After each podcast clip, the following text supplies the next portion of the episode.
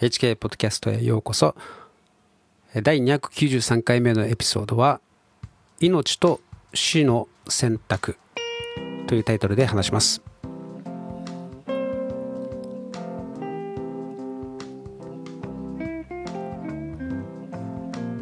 えしばらくですねマーヴィント・ケイヤ氏の本の話が続いていましたけれども今日はですねちょっとペースを変えて違う話をしようかなと思います。このポッドキャストをですね聞いてくださる方は、まあ、皆さんなんとかこの世界が良くなってほしいと日本が良くなってほしいと願っておられる方ばかり、えー、ですよねで、まあ、本当に素晴らしいと思いますで僕もそう願っていますし、えー、そして、えー、情報をそういう願い、えー、を持ってですね、えー、漁っています。そしてシェアしています。で、まあですね、この世の中というのは知れば知るほどひどい世の中だなと思います。そしてですね、まあ、もしかすると、実はこの世というのは程度の差こそあれ、え、昔からですね、こういうひどいことが横行していたんだろうと、まあ、思うようになりました。まあ、今はですね、ネットのおかげというかですね、まあ、ネットがあるせいでとも言えるんですね。まあ、知りたくもない情報をもこう知ってしまう時代となりました。これはですねも、もし知らなかったらどれほど気が楽だったかと思ったりしませんか？知った知ってしまったがゆえにですね、こう無視できない、えー、わけですよね。こう知らなければ何もいつもと変わらずワクチン打ってもですね、何も被害を受けず、えー、いつも通り楽しくやってっていう人が中にいますよね。で、きっとあなたの近くにもですね、そういう人がいるでしょう。で、その上、何そんなネガティブな話ばっかりしてんの？やめてよみたいなですね。そういう反応する人たちとかいますよね。まあ本当にこう、心が悩るというか、嫌気がさすことがありますよね。もう僕も、ありました。えー、まあ、あります。はい。しかしですね、まあ、このままいけばどうなるかということも分かってますし、戦わずしてですね、えー、まあ、放置したら えー、やられるのはもう決まり、えー、決まってますからね。まあ、だからやっぱり戦うしかないわけです。じゃあどうしたらいいかというと、やはりですね、目をつぶらずに、えー、さらなるリスクを負ってですね、戦っている人を見ているべきなんですね。本当にそういうすごい人たちがいますからね。あの、最近、映画、サウンド・オブ・フリーダムっていう、えー、映画話題、話題になってますよね。あの、ティム・バラードさんの、実は、あの、映画化なんですよね。あの人身売買、えー、子供たちを救うという話なんですけれども、まあ、ティームさんはですね、本当に全てを捨てて、殺されるリスクを背負ってですね、本当に最も危険な仕事をやっているわけです。えー、支配層がですね、彼を殺そうとどんなことを企んでいるか、まあ、それを考えただけでも恐ろしいですよね。本当に今までどうやって守られてきたのかと、まあ、それを知りたいですね。本当に奇跡だと思います。そしてそのティムさんを演じるですね、ジム・カビーゼル、えー、という俳優ですね、えー、ジムさんもすごい人だなと思いますね。まあ今、あの、あ、そうですね、彼は、えー、もともとですね、あの、メル・ギブソンのパッションっていう映画を、映画でですね、イエス様の役を演じたんですね。で、その後、業界から干されてしまったわけです。えクリスチャンであるということですね。はい。まあ、悪魔の業界ですからね。で、まあ、今回の役を演じて、えー、そしてですね、プロモーションのために最近はあ結構いろんな、いろんな、そうですね、ポッドキャスターやらですね、あのインタビューを受けまくっていますけれども、かなり強烈な発言が多いんですね。まあ、この彼のですね、インタビューを聞いた人であればですね、まあ、ワクチンを接種した人でも、またそういう言い方悪いですよね、えー、まあ覚醒、覚醒させるものじゃないかなと、まあ、僕は期待してるんですね。まあ、何せ子供のことですからね、こう普通の大人ならば、頭がかち割られるような経験、となると思うんですね。で、まあ、ジムさんはですね、あの、アドレナクルムについてもですね、え、かなり具体的な話をしていました。彼は、え、その子供がですね、え、拷問を受けて叫ぶ声とかですねその血を採取されるその様をですね生で見たわけではないけれどもその映像でですね、見た、えー、と言ってますね。えー、その後、2年間眠れなかったと話してます。でまあ、彼の話を聞いてるとですね、本当に励まされ、えー、燃やされますね。本当に彼らは命がけで戦って、えいます。まあ、我々はですね、そんなレベルではありませんけれども、まあ、我々も戦ってますね。で、まあ、身近な、まあ、本当に人たちを見てですね、泣いてしまうこともあるわけですけれども、まあ、それよりもですね、えー、ティムさんやジムさんを見て勇気づけられるべきだと、まあ、思うわけです。で、彼らはなぜそこまでできるのでしょうか？まあ、彼らはですね、神様を信じてるんですね。神様が全てを見ておられると信じているからです。まあ、もし彼らがですね、神などいないとか正義の神などいない、愛の神などいないと、まあ、信じているなら、まあ、そこまでできるでしょうか？ですね。まあ、もしあなたが神などいないと、心底ですね、信じきっているのであれば、まあですね、うまく巻かれて生きることを選ぶのではないでしょうか。えー、あなたが善を選び、えー、正義を選び、えー、他の人がですね長いものに巻かれる中ですね、えー、騙された方が楽だと思う中反対方向へ向かう反対方向へ向かわされるのはやはりですね心の奥底ではそれは違うと信じているからではないでしょうか。まあ、あなたもですね、えー、神様のことが分からなくても本能的にですね違うと、えー、信じているからではないでしょうか、まあ、それは良心の叫びなんですよね。でそれその良心というものを与えてくださったのは神様です、えー、それを無視するという選択もあるわけですね。自由なわけです、え聞こえても聞こえないふりをするとかですね、えー否定することもできます。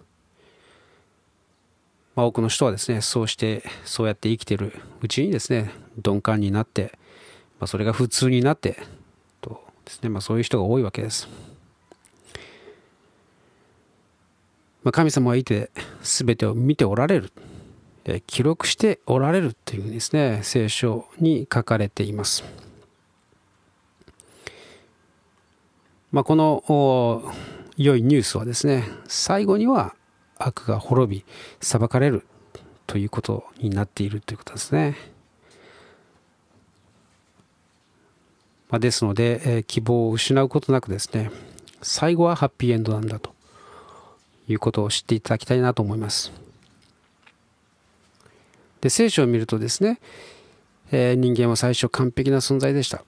しかし悪魔に騙され人間は食べるなと言われていたですね。食べると死ぬと言われていた好みを食べたわけです。実はですねエデンの園には、えー、命の好みと善悪を知る好みの2つがあってですねこの善悪を知る好みは食べてはいけないとこれを食べると死ぬと言われていたんですね。でそっちを食べたわけです、えー、命の好みを食べるべきだったんですけどね。えしかし、え人は残念ながら死を選んだわけですね。まあ、それもまあ騙されてですね。騙されて命ではなくて、え死を選んでしまったわけです、まあ、我々のですねこの人生というのはあ目の前にですね命と死の選択というものが、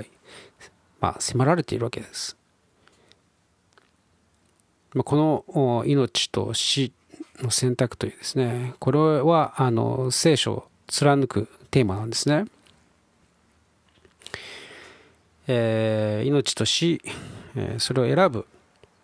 え、その自由というものがですね、まあ、人には自由が与えられています。で命かあ死かさえも選ぶというですねその自由が与えられています。で悪魔はもともとは天使であって、え自分が神のように崇拝されたいとですね。自らの自由意志で、え反逆したわけです、えしかし人はその悪魔にですねそそのかされ騙されて、え神のようになれると騙されて、え神様に反逆したわけですね。で神様はこの反逆に対して悪魔にはえー、裁きを宣告し、えー、人にはですねそのまま裁くのではなく、えー、救いの道を備えられました。人を救うためにですね十字架を用意されました、えー、人の反逆の罰をですね神様ご自身が身代わりに受けられて悪魔の訴えをですね、え、無効とする、え、道を備えられたわけですね。でこの救いというのは全ての人にえー、備えられました。命の道がですね、備えられました。ということは、キリスト以前に死んだ人たちもですね、死後の世界の読みと呼ばれるところですね、読みがえり、まあ読みですね。で、えー、読みの世界でですね、キリストの福音を聞いたということなんですね。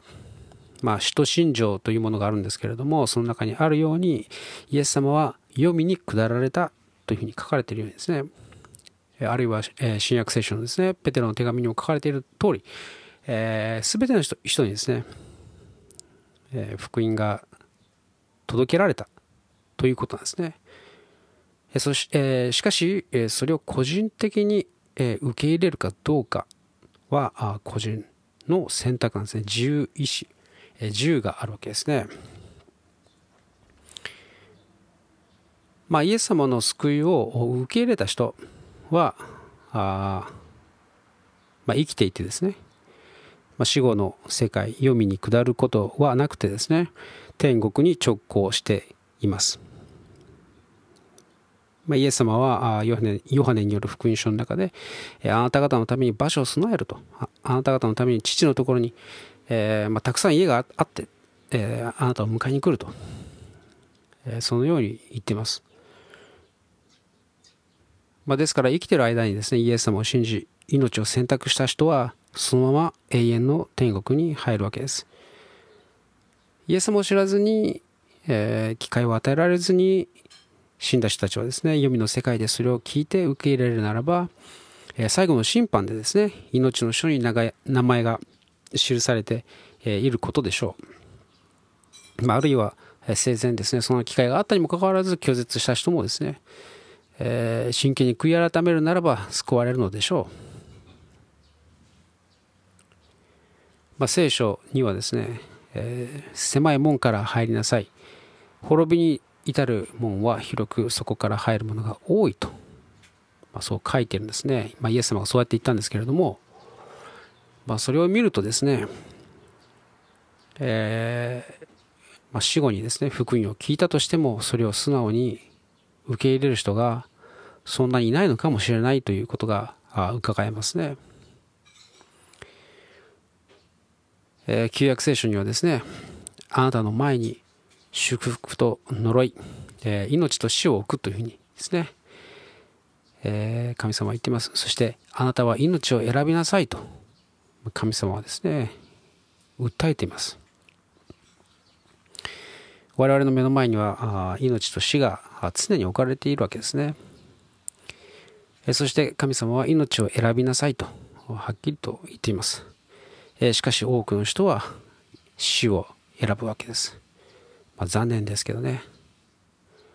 これはもうプライドがあるのでしょうかねこう神などいらないというそういうプライドなんでしょうか、まあ、ティムさんやですねジムさんはそういうプライドというものはなくですね神様を信じてイエス様を信じてこの働きを命がけでやっています、まあ、というかですね本当にイエス様助けてくださいと言ってですねもう本当にそうそうやってあの神様に祈りながらですね、えー、この仕事をやっているわけですね。まあ、彼らは命を選び救われた者たちです。まあちょっとこの世の中を見てみるとですね、まあ、今の世の中っていうのは本当に見える人にはまはっきり見えるのではないでしょうか。本当に善と悪の戦いだと。ですね。聖書的な展開となってきているということ。です。そしてそれはですね命と死の選択、えー、が迫られているということなんですね。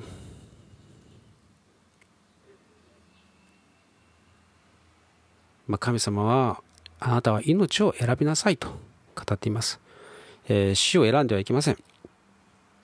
ですね。本当にそうですよ。で、まあ、なたが命を選ぶことでですねあなたの周りにいる人も命を選ぶ可能性が出てくるわけです、まあ、例えばまああなたがこうしてですねこのポッドキャストを聞いて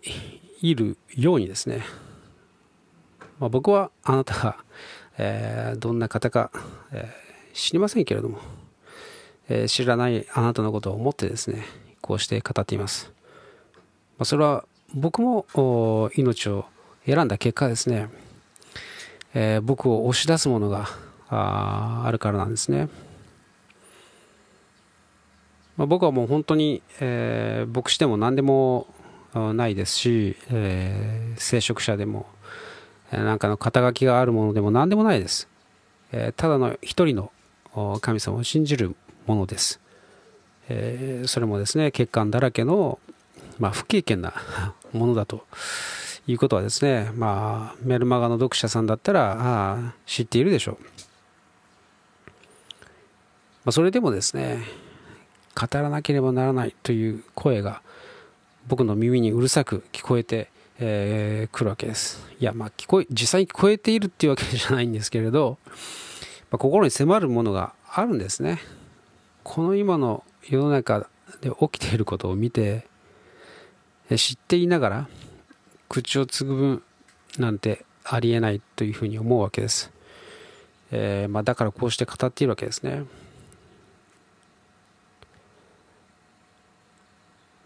まあ、ぜひ、えー、あなたも命を選んでください。はい。ということで、えー、今日も最後に一言お祈りして終わりたいと思います。愛する天のお父様、えー、今日もこうしてこのポッドキャストを聞いてくださったお一人お一人を神様の本当に御心が本当に、えー、心で知ることができるように心の目を開き神様の救いを神様の愛を、信じ受け入れることができますように。イエス様の皆にて祝福します、え、どうか